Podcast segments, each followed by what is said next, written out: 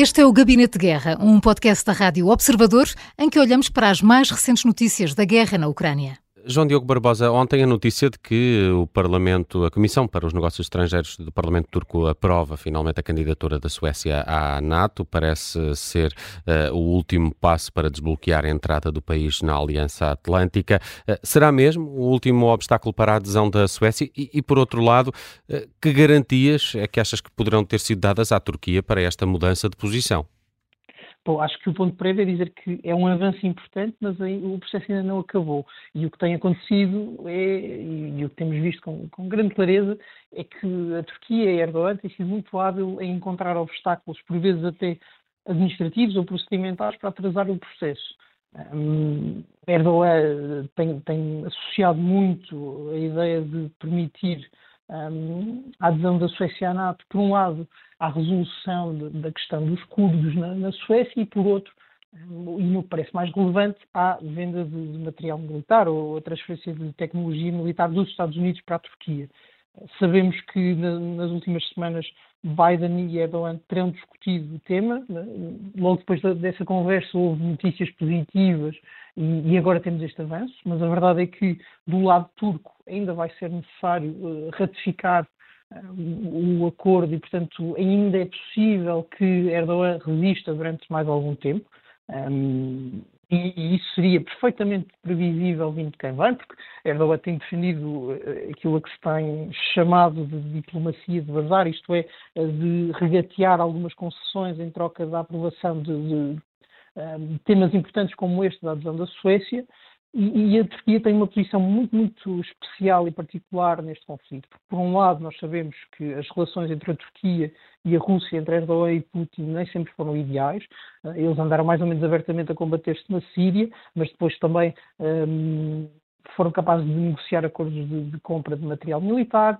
Erdogan tem tentado ser um daqueles líderes mediadores que está a meio caminho entre a Rússia e a Ucrânia à procura de concessões, e isso na NATO não tem sido propriamente bem visto.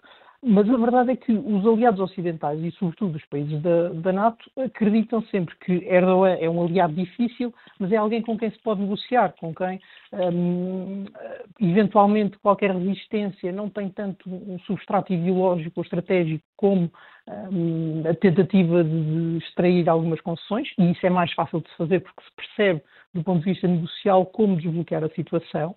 Um, e tem-se associado muito, neste caso, especificamente a venda do, dos K-716 à Turquia pelos Estados Unidos como o grande ponto da discórdia. A verdade é que os Estados Unidos também uh, receiam que eh, a Turquia, sob Erdogan, esteja cada vez mais a escapar da inclinação ocidental para uh, os braços da Rússia, os braços da China, e, portanto, tem havido alguma resistência na, na conclusão deste acordo de venda, mas há um ponto também que, que importa discutir na, na questão da, da, da Suécia, e que tem a ver com a posição da Hungria. A Hungria também é um membro da NATO que tem sido muito uh, reticente a aceitar este desenvolvimento. Uh, negociar com Orban não é tão fácil como negociar com Erdogan. Uh, no caso de Orban, para, para traçar o paralelismo, se calhar há mesmo um substrato ideológico nas suas posições e é mais difícil tratar dessas concessões e, portanto, se na Turquia Biden pode tentar eh, fazer alguma pressão eh, no Congresso americano para avançar com a venda de aviões, parece-me que com a Hungria pode haver outra dificuldade. Orban está claramente à espera de um novo presidente americano em 2024 e não me surpreenderia que uh, do lado húngaro houvesse algum bloqueio de última hora, uh, ao que parece ser um, um, processo mais ou menos acordado na substância. Os membros da NATO não, não têm, de facto, uma oposição material, substancial à adesão da Suécia, ah, mas, enfim, a partir do momento em que se trata da adesão de, de um novo membro e em que é necessária a unanimidade, todos os países vão procurar extrair algumas vantagens para si. Os Estados Unidos também começam a ficar um bocadinho esticados, uh, têm de estar em demasiados sítios, têm de estar a ceder demasiado e a vender material que se calhar um, precisam para, para, garantir as suas reservas. Tem sido também difícil do ponto de vista logístico, não só estratégico americano, um, conseguir fazer face a todos os pedidos. Vamos ver, é um passo importante, mas uh, recordo-me de já termos discutido outros passos importantes e apesar de tudo, passado quase um ano, ainda aqui estamos a, a discutir isto. Hum. Francisco Pereira Coutinho, creio que foi ontem no Gabinete de Guerra da tarde, em direto, que o Major-General António José Tel uh, uh, acreditava que a posição dos Estados Unidos e uma negociação com a Turquia teriam sido o motivo desta mudança de posição, falando até nessas encomendas militares de aviões. Achas que terá sido o que poderá ter desbloqueado a posição da, da, da Turquia, que ainda não é definitiva, ainda tem de passar por uma aprovação no, no Parlamento, creio, mas que é um primeiro passo, como dizia aqui também o João Diogo Barbosa. Acho que o João Diogo disse tudo quando falou em diplomacia de bazar. É absolutamente inacreditável que ainda estejamos a ter esta discussão, porque, repare, um, a Turquia é uma democracia, mas, enfim, parece mais uma autocracia e este é que é o grande problema da NATO. A NATO, no seu contexto estratégico, autodefiniu-se como uma espécie de clube democrático que combate as autocracias.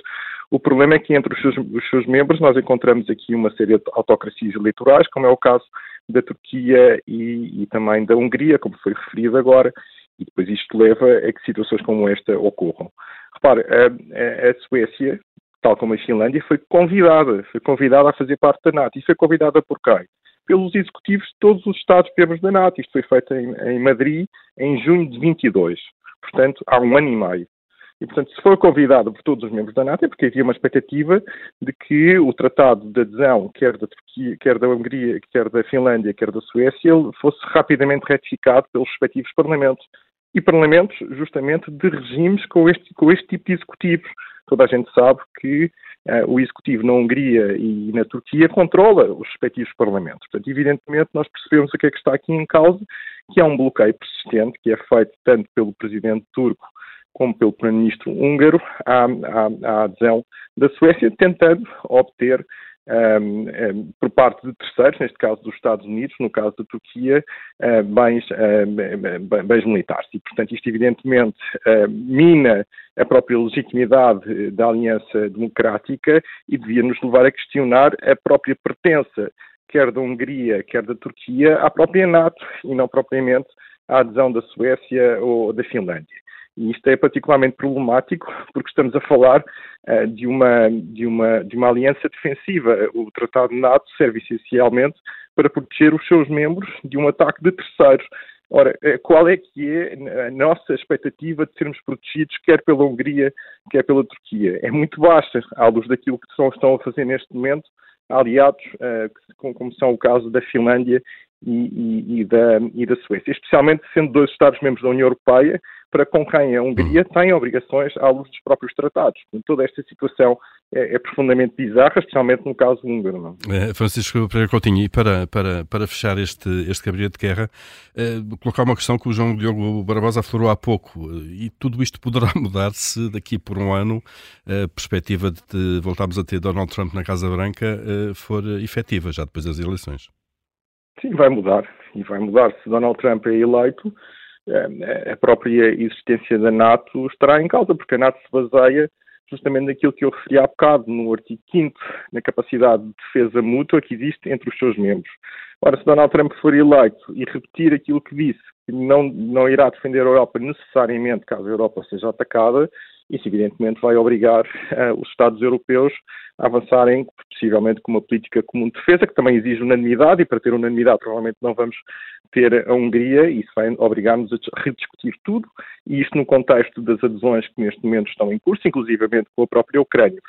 a eleição de Donald Trump terá implicações necessariamente sobre o processo de integração europeu, provavelmente obrigando um aprofundamento do mesmo e, designadamente, à discussão de uma política de defesa comum, especialmente num contexto em, como o atual, em que temos um inimigo na nossa fronteira externa, que é a Federação Rússia.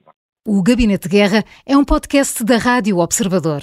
Vai para o ar de segunda a sexta, depois do noticiário das nove e meia da manhã e tem uma nova edição depois da cinta das quatro e meia da tarde. Está sempre disponível em podcast. Eu sou a Maria João Simões.